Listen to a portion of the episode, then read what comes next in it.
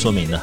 随便随便随便，因为您在 B 站这算大 UP 主了吧哎不不，？B 站的绝对是 T one 的，是吧？因为你说他是，就肯定是。因为我这么愿意发掘他，肯定是代表他的价值打动我。对，卡塞亚老师能这么说别人，上个是猫牧师。哇，感谢。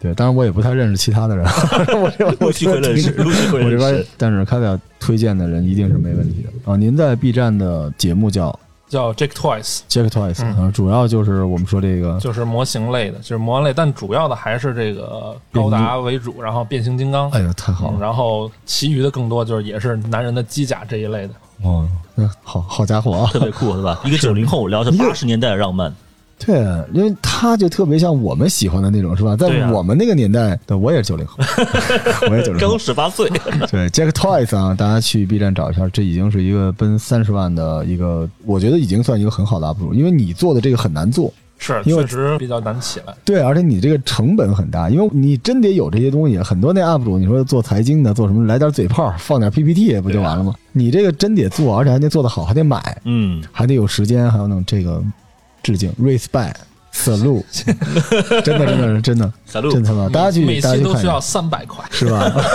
这个梗，如果不是这个，我觉得在我心目中啊，这个圈的大佬大神卡仔也不会去推荐这个，嗯对吧？然后下面康奈老师的新的电台。名字叫做终身嗜好。终身嗜好啊，这个又有点那个战锤那意思，听着又开始宣誓了。对对对，因为那个我之前其实现在一直在写的一个图文类的专栏，就叫终身嗜好哦。但我认为它不应该局限于图文，应该有更多的声音，能更直接的传递到我们的粉丝耳朵当中去。嗯太厉害了，所以啊，一期期在筹备，希望可以在今年五一之后一期期的上。太厉害。当然，我也是做出一些小小的贡献的，关于这个。啊，不止小小的大贡献偷。偷摸摸的推着开塞老师说：“你赶紧你自己弄播客吧，你绝对是大神。可以说是要很感谢罗叔，因为他是一个原点，他是原点来鼓励我，一直在对吧支持我，我然后给我机会对，我是 UC，你是 C，不不不不不，我是我是 Turn A，呃，所以大家可以现在全平台都能搜到吗？对，全网会上。全网会上。OK，好期待，好期待。然后，因为卡特很多人知道他是这个战锤的大佬，但实际上卡特他还有其他的神奇的身份，他是贯穿了这些，咱们就说从魔玩、焦老一直到潮流到 IP，全都有，基本全涉猎。全涉猎，这太厉害了。没有了，一部分是因为本职工作需要，嗯另一部分也是自己感兴趣。因为其实从小到大就在玩玩具、玩模型。因为其实我比较起来虚拟的东西啊，我更喜欢实体的东西。最近半年多已经没有玩电子游戏了，并不是我拒绝它或者这个你看不起厉害的。对不起，不是这个意思，是因为我特别珍惜眼前的东西，嗯手是可以碰得到的东西，因为可能是组装的、涂装的，哪怕是你买过来拆盒的，因为这个实体的东西它能留下点什么。是的，是的，更深的体验。而且内心是能得到那种充实的满足感。对，就是反而让我觉得可能，比如说举个例子啊，可能你某个游戏玩到了一个最顶级的段位，但下个赛季你结算了之后，你又重新开始结算了，我觉得东西特别虚无，可能是我上年纪了吧，就特别喜欢这种实体的东西。OK，Jack，你听出他刚才烦咱俩来着吗？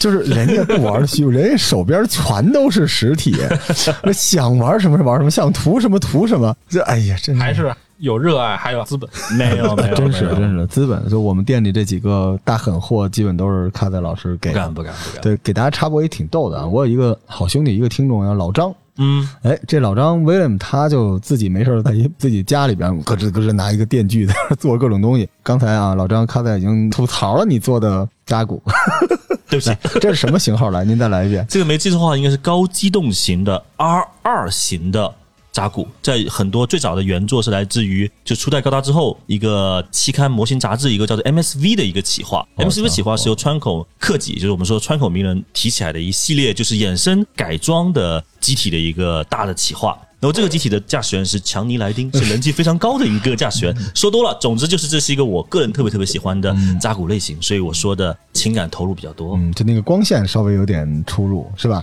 对，因为其实，在最早就是原设定当中，因为我是个原教旨主义者，扎古的颜色会偏粉色的黄色。嗯嗯那这位老张其实是功力也不错了，他做的是那种偏紫色的。嗯紫色其实有的时候在最近的一些动画里面会有这样的一个色调的偏差。对现在是用那种 CG 来做嘛，因为早年是用赛璐璐那种类型的那种手绘风，其实很难有这种色泽的出现。我觉得应该会是老张想要与时俱进，respect 嗯，当年就没有那种颜色，所以就这样。设定当中没有。老张那个是给我过生日用的，那个扎古头顶上写着罗呢。但是我跟大家说啊，这就是卡子呀就是这样的，就是高达圈老中医，随便看一眼给你把完吧，连型号、经络应该吃什么全都给你算出来，不敢太厉害了。大家听到现在还不知道我们这是一什么节目呢？啊 欢迎大大家好，我是来老张的节目做客的燃烧吧罗叔的罗叔啊，这是一期在北京的耕读书社的小楼录的一期。高达类的节目是什么高达呢？这个请说出来。哎，机动战士高达 Seed，哎呀，哦哎呀，哎呀呀，来来来来来，这个其实很多人都假装哇，我其实也不知道是什么意思啊。咱们这样，就是我认为游戏或者说我们这个交老或者我们热爱的这些 IP，嗯，嗯，很多人都在吹它的牛逼，但是我们要做一个有温度的节目，哦我哦，们从零开始，就是您直接入坑，这到底是怎么回事儿？所以今天咱们这节目呢，讲到 Seed 之前，先往回倒饬一下高达的。我一直想听的一期节目叫《高达编年史》，嗯，但咱们不是人家那些电台一录录两百集还不给钱啊，对不起，我我上次把这删了，不不不来不来，就是咱们呢不像这个非常厉害的那些节目啊，直接把那个最厉害的给你吃，咱们可以稍微有点温度，嗯让这些一直以为高达很厉害，但不知道从哪儿入坑、从哪儿下嘴的人，多少了解一点点。几分钟之内，我们把高达的世界展示给你们看。来，Jack 出发。要说到整个高达编年史，要从上个世纪的一九七九年开始。那时候可能我们已经活下来了，你你你想好了，我们那时候已经在。他一说，感觉那么久，好好对，一九七九年的什么时候呢？没没，不用纠结具体的随便时间一随便随便。九七九年的四月七日，呵，这么精准，哎呦，就是上个礼拜在日本的名古屋电视台，哦，那是一个下午。画面你在是吧？你当时就在，这个随着画面中一台十八米高的白色机器人屹立于大地之上时，这个名为高达的 IP 就开始繁衍，然后一直进化到现在，已经四十余载。哦，就是从一九七九年的那个下午开始。对，哎呦，好感动。呃，我跟各位听众说一下，您现在正听到的是猫牧师扮演的一个叫 Jack 的人，这怎么感觉跟跑团儿那路子？来跑一个跑，哎，咱们今天就高达跑个团儿，来来来，继续。请继续，请继续。就再往后之后的时间段呢，就是可能得其实这样子啊，就是高达，我就跟 Jack 一边聊一边说，其实它真的是一个四十年的一个作品了。是第一40年作是一九七九年，六千是原主高达嘛，原主高达其实动画的时候并没有被看好，原因很单纯，这个年代其实可能大家主流对于机器人这种所谓的轻科幻的这个理解，更多是魔神 Z 或者盖塔这种是子宫机器是的，是的是的。对子宫像机器人，所以这个片子运气不太好，也就被拦腰了。嗯从本来五十多哦集的预算攒到了好像是三十九集，三十九还是三十七？对，就没有了。其实中间有很多设定中的剧情都非常唐突，都被剪掉了。嗯，那这份的遗憾呢，就在对一九八零年的时候，剧场版的高达动画就开始上映了。三部剧场版，分别是《高达屹立在大地之上》《哀战士》与《相逢在宇宙》。有趣是这三部剧情和之前的故事其实是个总集，就是三部是高速将之前三十多集的动画提取它最核心的，就是提纲挈领的将故事给说出来，但中间加了很多私货。在 TV 版的审查制度里面不能放进去的东西，它放到了剧场版。于是呢，在剧场版里面，包括追加了新的人设、新的机体，让故事显得更加严肃，因为它不用太考虑可能像万代这样的公司给它施加的一些卖玩具的一些 KPI，然后反而让高达这个片子进入了主流市场。就说 TV 版的时候，其实因为腰斩没人太关注。剧场版的时候，就更多的包括年纪比较大的粉丝开始关注到这个作品里面来，嗯于是这就开启了一个原点。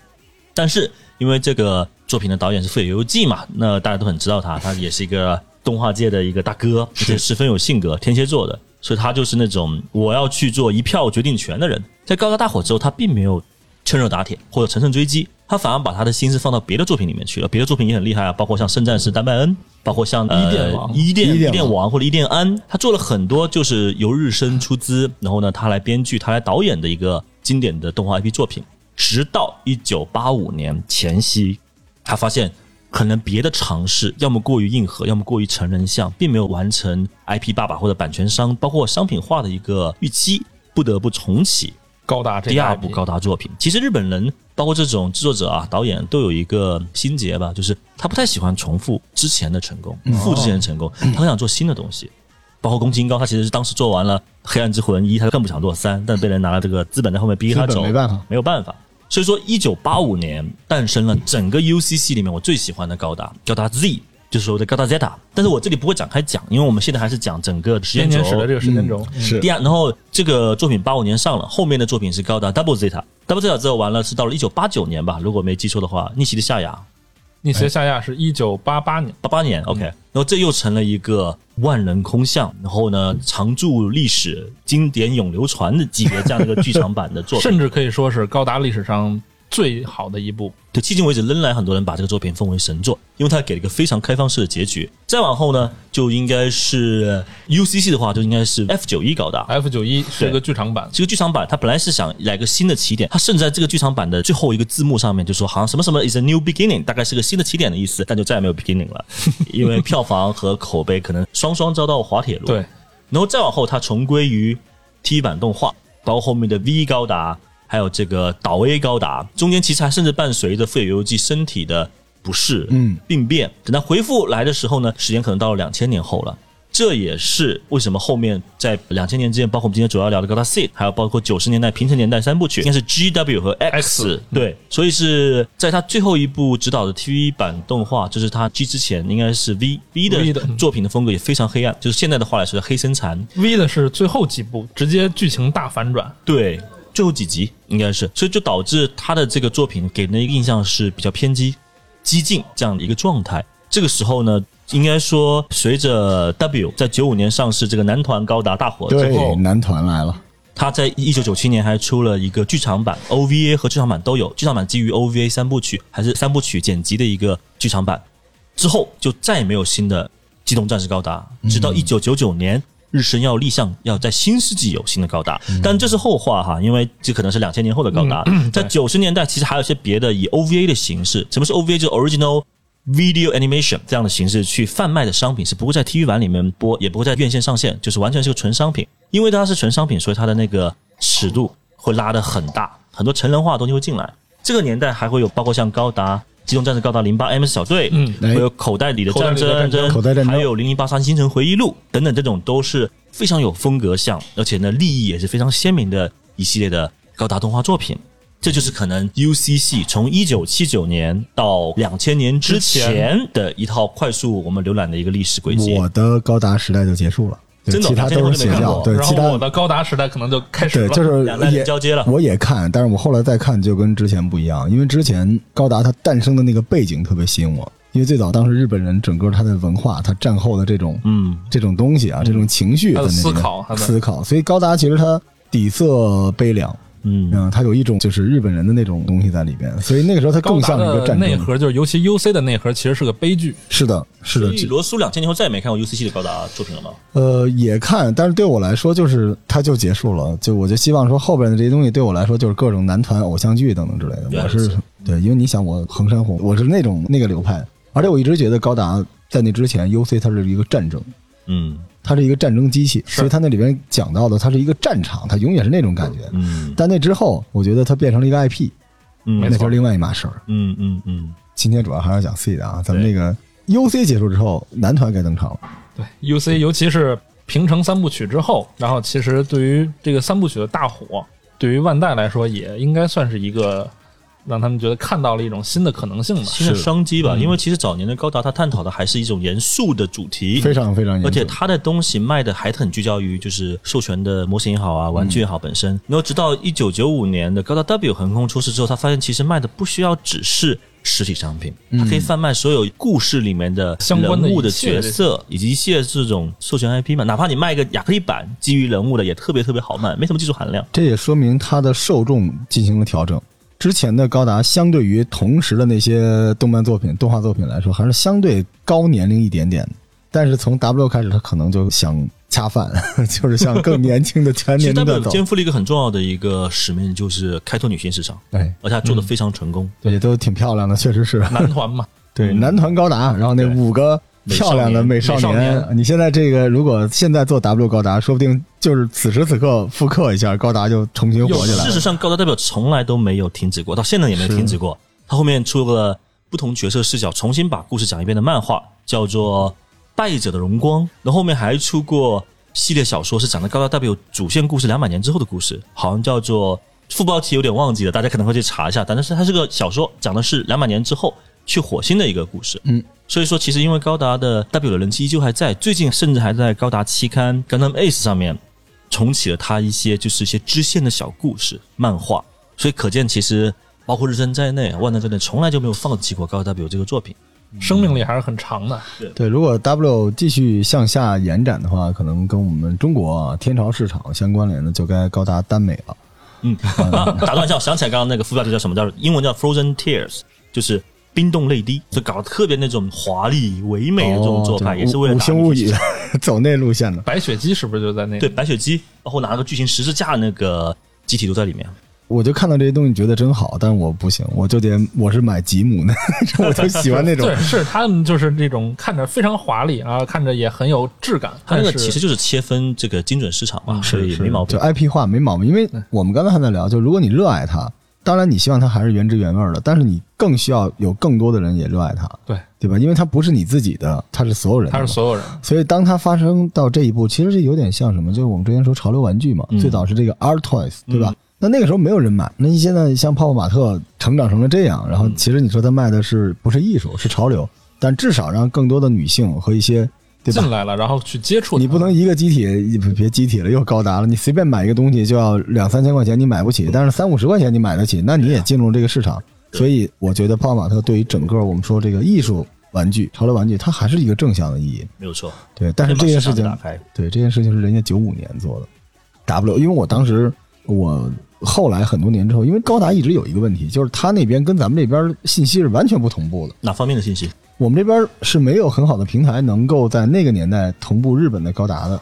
呃，应该说在大陆地区那个时代都是没有的。你知道整个，但是华人圈不一样，整个时代哪方面的高达影视作品是最发达的？香港。哎，为什么呢？因为香港那边有个新华行，它那个是跟万代走得特别近的一个卖玩具的一个代理商。然后他当时加上 TVB 嘛，这个资金雄厚，基本上所有最新的高达在半年之内一定会被本地化翻译成粤语，哦马上在黄金时段播出。我小时候这个效率相当快。相当快。我小时候也就是大概九六年的时候，就在 TVB 看高 W，很厉害。一三五每天下午五点到五点半黄金时间段，而且很厉害的 TVB 它还经常重播一些老的高达作品，比如说像那个老的前三部曲，初代高达、高达 Zeta 和高达 Double Zeta，它是在深夜档，要么是早上的凌晨档，比如说五点到六点这个时间段，或者半夜一点到两点时间段，他他翻译的还特别本地化。他本来我们在高达 Zeta 和 Double Double Zeta 嘛，对不对？它第二部叫做《风云再起》，就《机动战士之风云再起》，然后呢，第三部 Double Zeta 叫做《机动战士之雷霆万军》，有没有点这个香港武侠剧的这种感港味觉？儿非常浓对，啊。真有意思啊！扛把子，而且到了话是人，还有一个作品，不知道 罗叔知不知道？就是 W 之前的 G 高达，哎，看的看的，G 高达可是一个争议非常大的作品，因为它是第一个非 UCC 的高达作品，当时简直就是就所有人分为两派，互相在斗争。这个东西就很像我们待会可能要详细提的高达 Seed 当时横空出世的状况。嗯，但 G 高达的一个很好的一个卖点，它虽然披着个高达皮，但它其实是那种经典的少年冒险式的那种浪漫传奇。是，就说一个类比，它有点像神龙斗士，嗯嗯，只是它披的是个高达皮，而且里面大量出现很多至少香港的一些文化在里面，所以我很感动。看起来那里面的翻译很夸张啊，什么天剑绝刀高达，对狮王争霸高达，还有笑傲江湖高达。当然，里面最重要的就是东方不败嘛东。方不败我一度一直以为季高达是香港盗版的，因为那个 我那有朋友说，我说给我带一高达回来，他说给我，我说这这是啥？感觉特别中国风哈，像是高达联名给中国春节做的那种东西。但它其实可以，就算你没有，它的好处就是当年它也是要破圈嘛。嗯它的目的就是说，如果你没有看过任何 UCC 的高达，嗯，你可以在没有任何包袱的前提下从零开始，就可以开始重新看这个高达。嗯，而且其实它里面的剧情安排的是非常典型的好莱坞式的这个情绪的起承转合，我特别喜欢。尤其我喜欢里面新中国的一个代表叫蔡蔡西，嗯，那么他开的是一个飞龙高达，我一直很想他出 HG 或者 MG 的模型，一直没有出，很想要这个机体，因为他在里面他的这个背景是代表的少林寺，哦。他想振兴中国的古代武术，那他中间是跟主角有一段的，我不知道你看过没有，他可能有段的一个对打的一个环节，就我每看一次我就泪流满面一次，对中国拳法，它里面用了个什么梗？就是他爸爸是少林寺前代的主持，但是因为英年早逝，然后里面竟然留下各种这种卷轴和那种 书籍，还用了很出名的一句话：“出师未捷身先死。”哇，就真的，其实你会知道他那个制作团队至少稍微懂一点中国的文化，，至少是。加上他们对《三国志》本来就很喜欢嘛。对，顺便一说，来推崇居高达的这个重要的策划人是川口名人。哦，他当时真的花了很多心思去推这种可能性，好吧？反正我们转了一圈，然后时间终于来到了一九九九年的夏天，我没记错的话，当时因为有一个非常传奇的赛车类的动画作品刚刚完结，请问是什么呢？Jake？叫高智能方程式 GPX，哎呀相信很多人朋友这个都听说过。由于译名的关系呢，在这个大陆地区有很多不同的叫法，有这个叫高智能方程式的，有叫霹雳赛车的，嗯，还有叫这个就是闪电霹雳车好像也有对，闪电霹雳车，这大概是这三种。就很多朋友们应该是在不同的年龄段应该都有感受到过而且用现在角度来说，很多人说这个动画作品就是高达 C 的前传。前传。为什么呢？因为这个动画作品的制作团队就是高达 C 的原班人马。基本上已经可以说全都照搬过来了，就是所以在一个新的世纪、新的千年，高达 Seed 就这样横空出世。我记得那个时候，我了解这种二次元动漫知识啊，或者这种情报，那时候还没有智能手机，可能上网也不太方便。我了解的还是最传统的纸媒。当时有一个很经典的杂志，现在已经陨落了，叫《动漫时代》。啊，好书，然后呢，里面就有很多情报，他们拿到了，就看到了当年介绍，包括它的机体设计，包括这个声优配音，包括那些主要的角色。所以，呃，我这个片子其实不是第一时间看到的，没有机会。那个时候我应该还是高中，我只能周末或者是说放长假的时候去买 VCD，那个时候还有 VCD 回来看片。所以说我这个片子是他全部都出完之后，我是一口气看完的。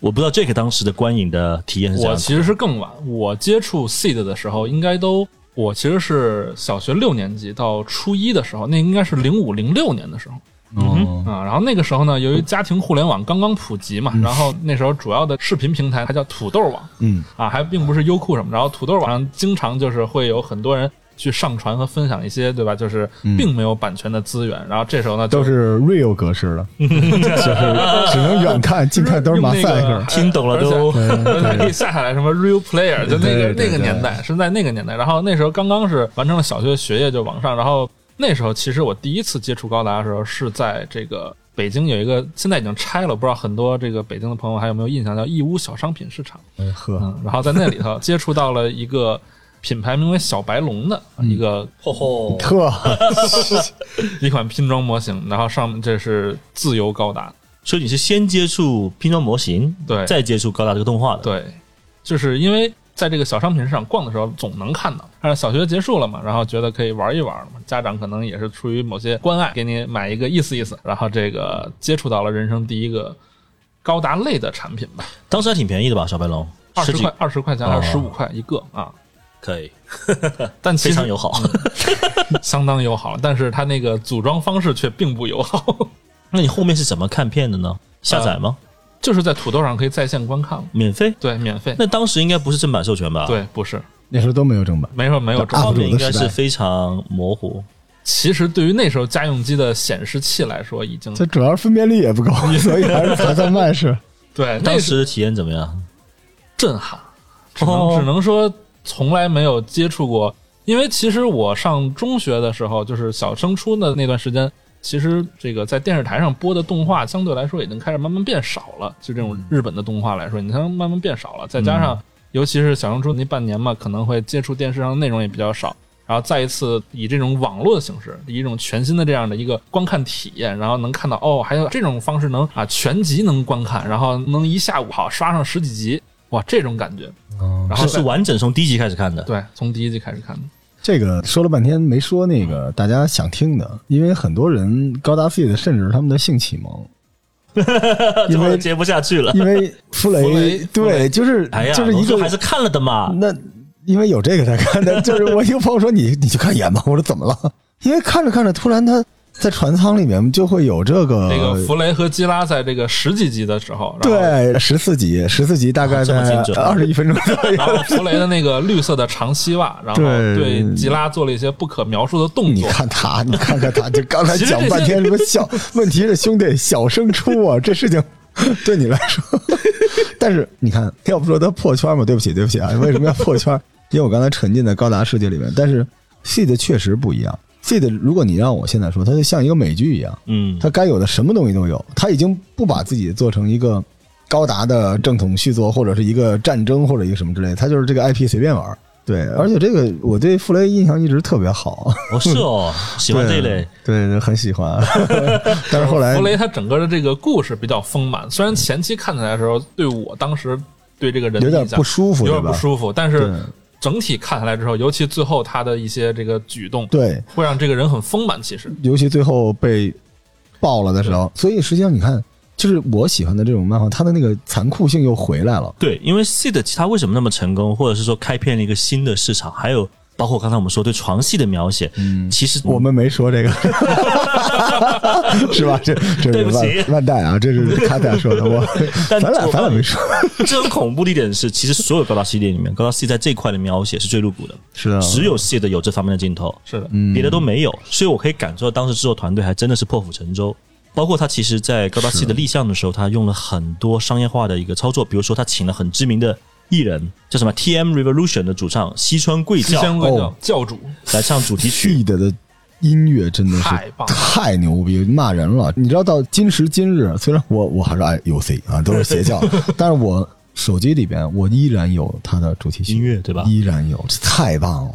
而且他还用了当时刚刚崛起的一个日本很知名的艺人，叫做中岛美嘉，啊呀，唱了 ED，所以你可以想象当时他的这个预算、他的这个覆盖面，包括里面很多插曲啊、配乐啊都非常棒，而他的那个声优又是超级无敌豪华。据我所知，这应该是 EVA 之后新千年第一部最强的声优阵容。有谁？比如说刚才大家说的弗雷，他声优是桑岛法子啊，非常厉害的一个人，因为他的后面的很多作品就一人分饰好几个角色，哦。包括那个男主角，他是那个保志总一郎，对吧？男二号他石田章，女一号叫什么来着？拉克斯是那个田中理惠，对田中理惠我这哎，田中理惠，我我但我更喜欢欢的是那个舰长马流，他是那个山石秦乃，这个就不用说了吧，这绝对中的人气。还包括我很喜欢一个男性角色木的声优是子安五人，就是后面在《舅舅》里面的 Dio。他可能出现在新二次元里面是通过这个角色，但其实我们很早很早就喜欢这样的一些老声优。这些大腕的演绎之下，那包括还有克鲁泽是那个很知名的一个，我一时断线了，我得想想。但是他是个非常知名的那个声优，他在《最游记》里面演的是玄奘三藏的那个声优。啊，《最游记》我居然还有印象对这个动画你还看过是吧？待会想起来跟大家补充哈。然后就是这些明星阵容造就了整个高达系的这样的全明星的豪华配置，所以说我不敢说别的，它的卖相非常好。嗯是这样。而且，其实对于一个怎么说，对于我这种九零后的人来说，在小时候接触到这样的动画，虽然说它没有 UC 那么的残酷，那么的现实，但是它里面所表述出来的一些真实感的内容，还是有所体现，还是能震撼到那个年岁的孩子们的。然后他用这种相对偶像化的这种画风，志年龙太郎，志年龙太郎里面也有，他是那个老沙漠之虎似的。志年龙太郎后来配的朽木白哉，我就一直印象特别深。对，嗯，好吧，好吧，好吧，稍等一下，我们我们待会回忆起来，我们再接着说。对那个人的音质也是非常非常特别，因为他在后面还有个很经典的动画，就《斩服少女》里面，他配的是鲜血，哦，就那件衣服，所以这哥们是我只要一听到他的声音，我就能立马辨别出来他是谁。但是志年龙太郎我也挚爱，因为志年龙太郎还是三井寿，哎呀，太喜欢了，声优太豪华了。非常棒。所以这个片子也有，我没记错是四十九集还是五十集来着？五十集，对，他这个故事其实很大的一个程度是对初代高达的一个致敬。对，里面有你可以看到很多的，是的，是的，是的，里面基本从这个主角机的第一代的机体强袭高达开始，然后包括它这个强袭高达的登场，就是包括它前几集，它整个的一个剧情的发展流程，基本都是根据 UC 零零七九那样的改编或致敬过来的。他已经尽力做了一个战争的场，对，而且高达 C 的，我觉得它有一种新的平衡，就是它已经让高达不再是激战了。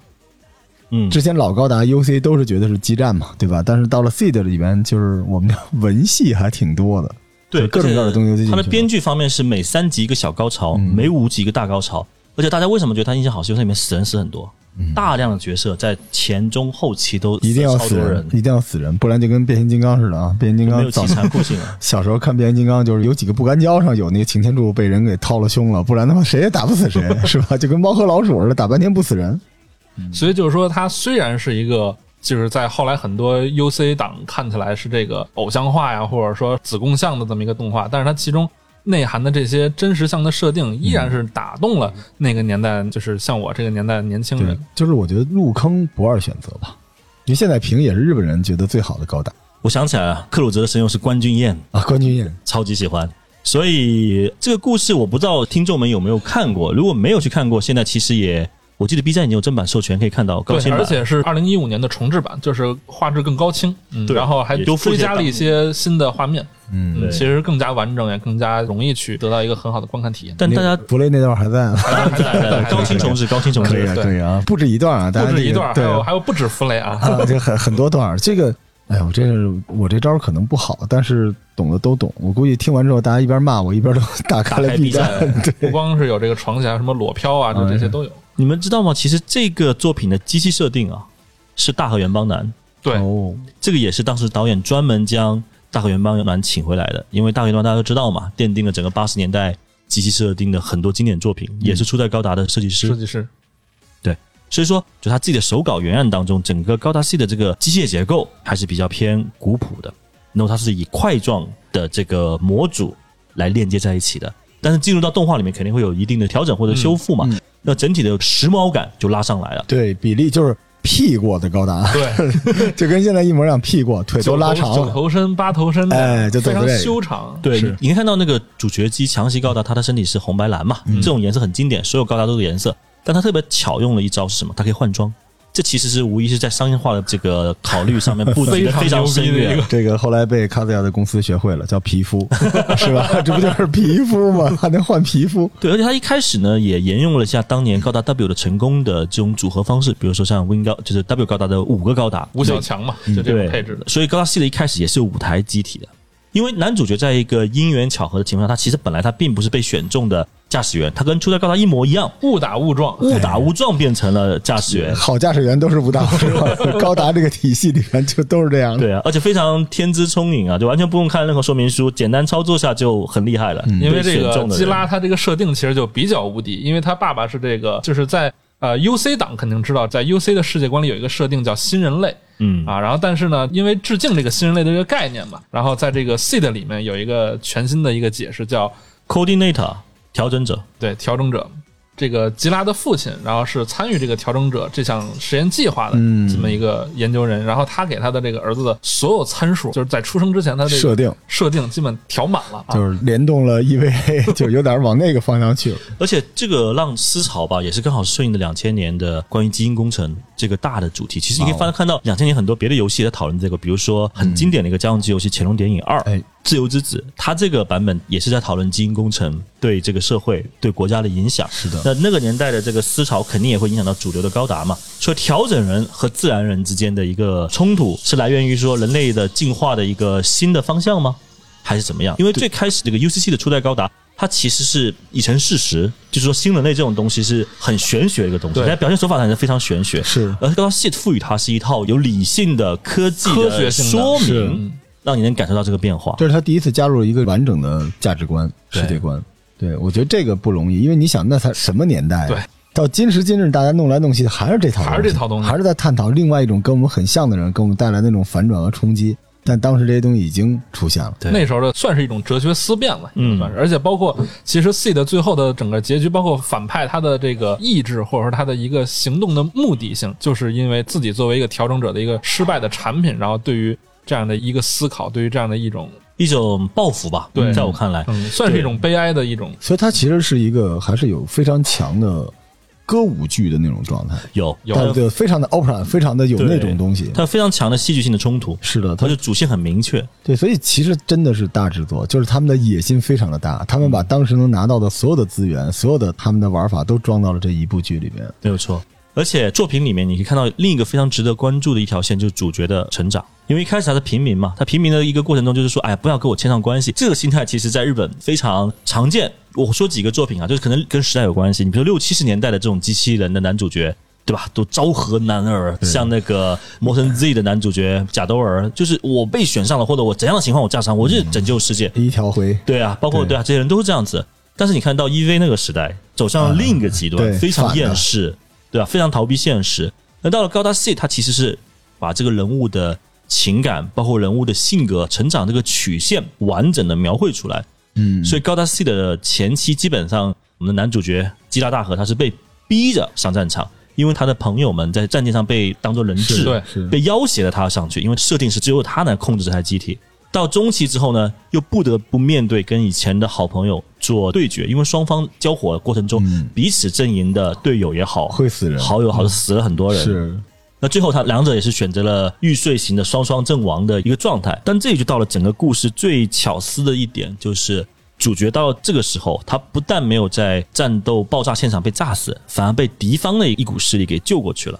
然后这个时候就发现了，如果你们还没看的话，我不剧透啊。但这就是让整个主角的心路历程发生了很大的转变，对，因为可能真的太厉害了，他想成为第三方去将这个战斗搞定。脑洞全开。嗯因为一般来说，这种情节是发生在前半段的，嗯，对吧？它层层递进，到最后收的时候，一般就完事儿了。对，就这就是一个动画片嘛，结果他到最后时刻，他突然变成了全新的东西。当时我看的时候，虽然我 我我我我是不会背叛 UC 的，但我还是觉得牛逼。就是如果我不觉得这是一个高达剧的话，那我给满分了。如果它不是高达，嗯因为我的高达是是 UC，是浓烟滚滚的战场，然后每一部高达它只是一个战争的机器，它不是一个偶像，不是一个。但是 C 的时代，我个人感觉编剧实在是太好了。其实 Seed 它在后面的高达里面哈，应该说这方面做的最成功。他因为 Seed 看起来他是一个精致的偶像，那只是在片头动画里面，在战实际的故事里面，他还是身上会脏，会有血，而且他把关注点放在人物刚刚说的成长以及成长的代价。就他成长中，你可以看到他把那种聚焦的地方放在很多角色的一个狰狞，或者是说痛苦、悲鸣的这种感觉。因为很多角色他的立场是反复横跳的，是，所以这导致很多人的一些矛盾被很大程度的放大了出来。嗯这个其实，在以前的许多包括 UC 的作品里面，它这块是非常内敛，或者是说非常跳跃。因为我这里要不说科普吧，就是给大家分享一个以前叙事的手段。老的 UC 的作品里面，因为是富野由悠季，它强调是新人类感式的对话。什么叫新人类感式的对话呢？就是比如说我跟罗叔对话，对吧？罗叔说 A，我说 B，照理说罗叔应该用 C 来回复我，但因为你是新人类，我们已经聊两句就脑电波传染了，所以罗叔不会说 C，他会说 D 或者说 E 这样的一个对话，而中间被跳过的东西，我们没有说出口，就在我们思维的碰撞里面，嗯有点类似玄学的这样的东西就已经完成了。所以说，有的时候你现在很多朋友回去看一些经典的 UCC 的动画，你会觉得他们的台词和对话非常难跟上，很跳，很出戏。比较跳跃，很跳跃需要试着你自己去脑补一些中间他们的思维回路。对，没有说出来的话，需要你自己去脑补。但高达 C 这块就非常顺应大的一个审美趋势吧，或者是说把门槛更低。嗯对门槛更低，他说的更加细腻了，或者说就不会有给用户造成一个要去观赏的一个门槛也好，或者是一个想象也好。对，因为 UC 其实它就像另外一种剧，就是它铺陈整个的这个脉络是一种老旧的方法，但是它足够真实。对，他希望你能够，因为《富野悠悠记》之前另外一个作品我特别喜欢，就是《海王子》哦，小飞龙。我靠！我当时觉得怎么会有这种片？当然也有床戏啊，但是。怎么会有这种片子？那个太狠了吧！那个让他去作为人类去抉择，到底是帮人类还是帮海族嘛？拿了一个小刀是吧？小飞龙满世界杀那种大动物去，所以他的那个东西给人感觉就是很沉重，他是这样的。但是你到了 Seed 的时候，你会觉得世界变了，大家就是向下兼容，是是一个巨大的 IP，像洪流一样向下倾泻，然后放弃他高冷的一面，但是用很多精巧的设计，让更多的人都能够感受到这个作品的魅力。嗯，他已经不再把自己束之高阁，他换了一种方式。然后整个故事到了中盘，让人印象最深刻的一段剧情故事，也是主角的因为心境成长，他成为第三方。有一集的这个标题我记得就好像叫做“从天降下的之剑”是吧？嗯，还是“从天飞舞降下之剑”？大概是这个意思。大概是这个意思，大家可以看原标题。然后那一集最精彩的地方，是因为主角拿到了一个相对比较降维打击的一个力量，他尝试去救助双方的一个对立的军队也好，或是说双方的这个他是去兵团也好。调停这个局面，对，但他的声音很无奈，他尝试去做一个这种第三方的，哪怕他拿了一个绝对的兵器去做这件事情，但在一个滚滚洪流的大的一个历史背景之下，他个人感或他个人的努力，其实都被淹没在其中。很渺小，很无力。很渺小无力。那整个战场并不会因为他一个个人英雄主义而有所改变。这个其实也是大家是觉得为什么 Seed 在后面十几年的高达里面能有可圈可点的一个地方，因为他还是承认了战争的无对情。对，战争的残酷性还是出来了。对，他并不像后面很多作品，哪怕 Seed 续集就开始开打完全 高达高达无双了高达无双开大，对一个人解决问题。是，那也是因为这个中间这个非常精彩的这一幕，导致男主就决定很多东西不能只靠一个人来解决，还是要招兵买马的嘛，还是要跟这个志同道合的人走到一起，组成一小撮中间力量，然后呢，也是把曾经的对手或者说曾经的好友后面变成对手，然后大家最后又变成又握手言和，因为理念一致。然后呢，将整个战事推往终末。到了故事中盘呢，还有一个非常非常经典的一幕，其实这里面就上了价值了。他非常想讨论自然人跟调整人到底孰好孰坏，以及调整之后你的优劣是什么。这块的探讨其实非常非常深刻。就比如说，可能以前很多高达作品，就包括尤其是他的那个野心非常大，探讨一个很大的东西，大宇宙的真理、大爱，超越当时大家能理解范围的一个知识的锚点。嗯，但到了 C，他其实就说我做那么多没用，我要把一个东西做到极致，所以他就只关注一件事情：自然人跟调整人的一个冲突。这个矛盾非常非常单纯嘛。就你身边突然跟你一起玩的小伙伴里面有一个特别牛逼的天才，倍儿有钱啊！突然发现，突然发现他们家原来这么有钱。对于邓小贤而，且重点是这哥们还不是天生的，哎，嗯，他是经过人手调整的。嗯，你说的这个有点钢铁直男啊，我们可以说说这个身边的闺蜜突然整形了 啊，这个所有的刀全都刀完了啊，已经调整完了。已经已经六边形战士了。对你，你怎么你怎么跟他进化，对吧？你你是讨厌一个不太好看的我，哎呀，完了，女权来了，还是讨厌一个如此精致但是这个人造的他呢？对啊，所以这个矛盾他真在故事里面讲的非常入木三分。我建议大家都去看一看，真的，我建议大家有机会的话可以去感受。当你未必可能要看完这四十多集的嗯 PV，、你可以提纲挈领的看看有没有五分钟了带你看完高潮戏，可能也啊，需要最你最最近新的条例不让五分钟来了。对对对对对对对对，不能用这些素材。对，就是必须要好好看，也值得看，因为它非常的讨巧。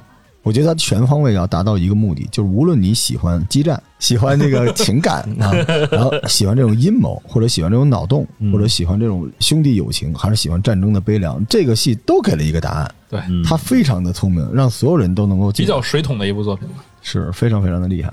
所以在两千年这个开播的两千零一年结束之后呢，这个作品也是在整个动漫圈吧就狂潮。一，一般一方面是狂潮，第二就是实现了巨大无比丰厚的商业利润，哎，还有就是立住了新世纪高达的标准是什么？嗯，这个很重要。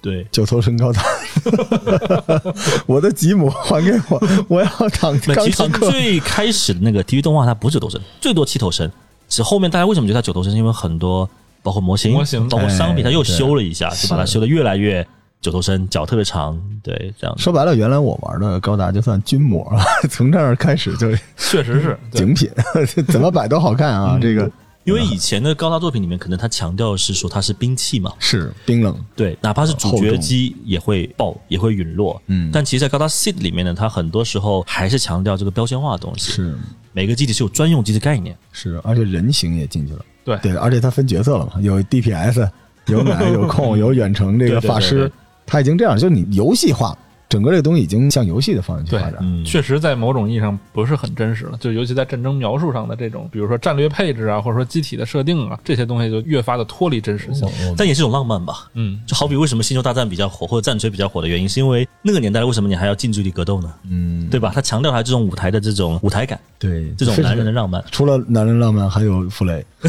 对那也是浪漫之一。对这种类型的动画里面，你想想看，我们 UC 如何能接受呢？对吧？我能，嗯 我可以，可以再多一点。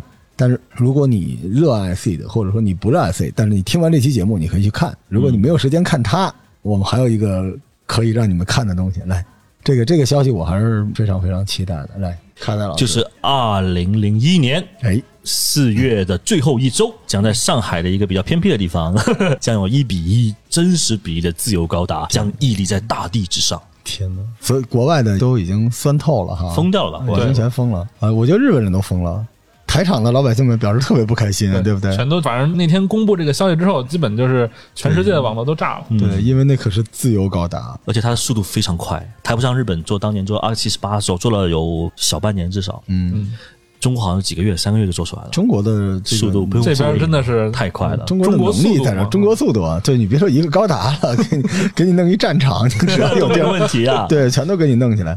但是我听到这个消息，我当时心脏就砰了一下，因为我想想看，跟大家说还有俩礼拜，自由高达十八米高就站起来，其实真的很热泪盈眶。就是当时在看那个高达中国计划发布会的时候，他当时配合这个自由高达立项出场的音乐，是高达 seed 里面非常非常好听的一首叫《高达出击》的音乐。然后配合里面那个音乐的逐渐的这种酝酿，前期的这个我都能哼出来。嗯小高潮逐渐酝酿，然后最后这个整个交响乐一般的响起，然后自由高达的这个双翼开始展开，然后写着中国上海自由高达这几个大名字，然后纷纷的打在这个画面上的时候，整个人除了鸡皮疙瘩就是眼眶湿润。而且其实这次自由高达它整体的体量会比以前别的高达大很多，因为自由高达它是有翅膀的，嗯，一方面也是满足年轻人的需求嘛，对吧？两边能支棱起来，就跟一个这个垂在后边这个汉服似的，有两个大绶带，倍儿漂亮。而且这个我非常骄傲啊，因为我入职第一份工作在上海贝尔，哦啊，就在金桥，离我们那地儿挺近的吧。？非常回去还可以故地重游。哦，因为旁边还要起一个基地，对吧？对，旁边是一个配套的高达机高达基地，而且听说规模比日本那个台场还要大。一是比台场的规模要大，而且它是为了配合这次的这个自由高达立项，然后它整个里面是以一个动画中大天使号的这个整个元素，然后里面做，天，天哪！不得了！所以非常期待，真的。虽然说我之后越来越接触高达作品，可能 Seed 对我来说只是变成了一种启蒙类的一个高达作品，什么什么启蒙？各方面啊好好好好 但是看到如此的这样的一种规模的，也不羞耻嘛，六年级到初中也差不多可以启蒙了，现在更早吧，现在小学生就开始启蒙了。我是五十多岁才看这段，我也不是不知道你们年轻人什么样。我是老不看高达，但是那个大家要不要约一波？我估计你也看不见什么高达，看见都是人。但是金桥那个地方呢，地势平缓，在附近找一酒店啊，可以朔附近风吧？仰望对，附近有很多酒店可以看到这个高达。你就在那个拉拉 park 从后往前看就行。我一定要去。我天呀，要不咱们六月份就可以去连那个带这个就 WF 的时候，WF 大家就而且去吧。WF 的时候肯定有人去，不用想，那时候估计你也排不上队。，WF 时候估还是计更朔风吧疯狂，，嗯朔风吧。所以为什么北京就不配拥有一个这种东西呢？为什么呢？北京那么多公园，对吧？你给我插一个进去不行吗？哪怕你给我泡在童子河里边，就露一个头也行。你告诉他二十米也行。我们为什么就看不着这东西呢？但是上海啊，跟大家相约，这个消息说实话放出的比较早，但是不知不觉时间过得真快，对嗯，这就眼看眼看着着就建成了，就站起来了。我的天哪！已经站起来了，但是就是下半身现在站起来了。对上半身还没有合体嘛？高达中国计划它有一个每周它都会更新一个这样的进度，对对，大家在网上看吧。嗯，对，好期待。我估计很多人的直播最后录成一个快进的，让我们看了一年，有可能变成那样。所以正是因为高达 Seed 当年零一年时候如此成功，官方也就是趁热打铁，马上在后面出了高达 Seed、Destiny 它的续作。续作续作，续作我今天就不说什么了，因为其实续作整体的质量给我感觉 赶工明这个痕迹过于很明显，以至于整体的这个编剧跟前作是几乎没有任何自洽性可言。嗯，差远了。编剧的功力也感觉就像前作的一个附加的一个东西，对吧？对，大家就不要从这个 D 开始看了，还是就是踏踏实实的去看一五年重置的高达 C 的就可以了。对对，然后呢，我记得当时高达 DC Destiny 播完之后，官方放出了一个新闻，会出剧场版、哦第三部，嗯对吧？其实当时很多物料，包括一些泄露出来的动画，都指向这个作品会有续作。然后今年已经二零二一年了，真的小二十年都过去了，大家不要灰心，因为我清明节之前跟他们开会，哦有一些八卦，哦哎呦又来了又来了又来了可以可以，也许明年或者后年，大家还能看到一些奇迹发生的时刻。哇，那这不得了！嗯，太过分了这。也是为了感谢听我们节目到现在的朋友的嘉奖，好吧？好好期待一下。好好期待一下卡萨老师的节目啊！卡萨老师节目来，再来喊出你节目的名字，终身嗜好，终身嗜好，然后以及 Jack 老师的节目，叫 Jake Toys，对，你们都是我的听众啊，不 不用关注我了。然后我们这期差不多就到这儿啊，大家回去有机会看一看，看一看那个年代的东西，因为好故事不在年份，对对吧？对分辨率提高了，但是故事不一定真的是新的最好。大家回去看看，然后也顺便回忆一下，如果你是元年档，看到了当时那个年代，你就是这么看过来的，回忆一下你身边的人，嗯啊，回忆一下你的傅雷，跟大家说再见。为什么呢？这次的再见不是不见，而是我们上海再见。上海见，谢谢大家，上海见拜拜。拜拜拜。